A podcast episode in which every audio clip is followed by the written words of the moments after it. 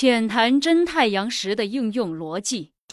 大家好，咱们今天啊就来聊一聊这个真太阳石。简单说呢，真太阳石就是你所在的地理位置啊与太阳实际位置形成的一个时间。这个时间呢取决于地球跟太阳的一个自转角度，包括一个公转的位置。当然呢，我们这里啊不去具体讲它的一个计算方式是什么啊，有兴趣的朋友呢可以自己去查一些相关的资料。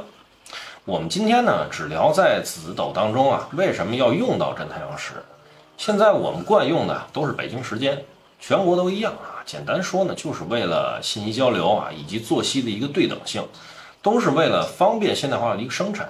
但是我们呢，会发现一个问题：两个同时降生的人呢，因为地理位置的因素，比如呢，一个在西藏，一个在北京，但按照北京时间的话呢，都是早晨七点多。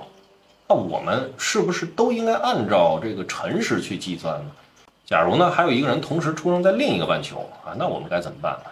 该用那个国家的时间，还是说用北京时间呢？对不对？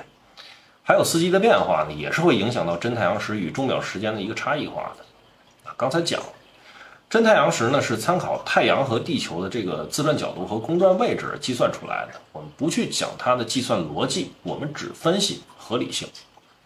任何的超自然学术，我认为都应该有这种磁场能量的概念。那么，我们的出生时间也同时是宇宙中的这一些天体相互作用到某一个时刻时所产生的一个磁场能量的状态。再借由古人呢所利用当时的计时工具，并结合数数推算逻辑呢，得到一个人最精准的生命信息。这就体现出来啊，真太阳石在子斗论述时的一个重要性。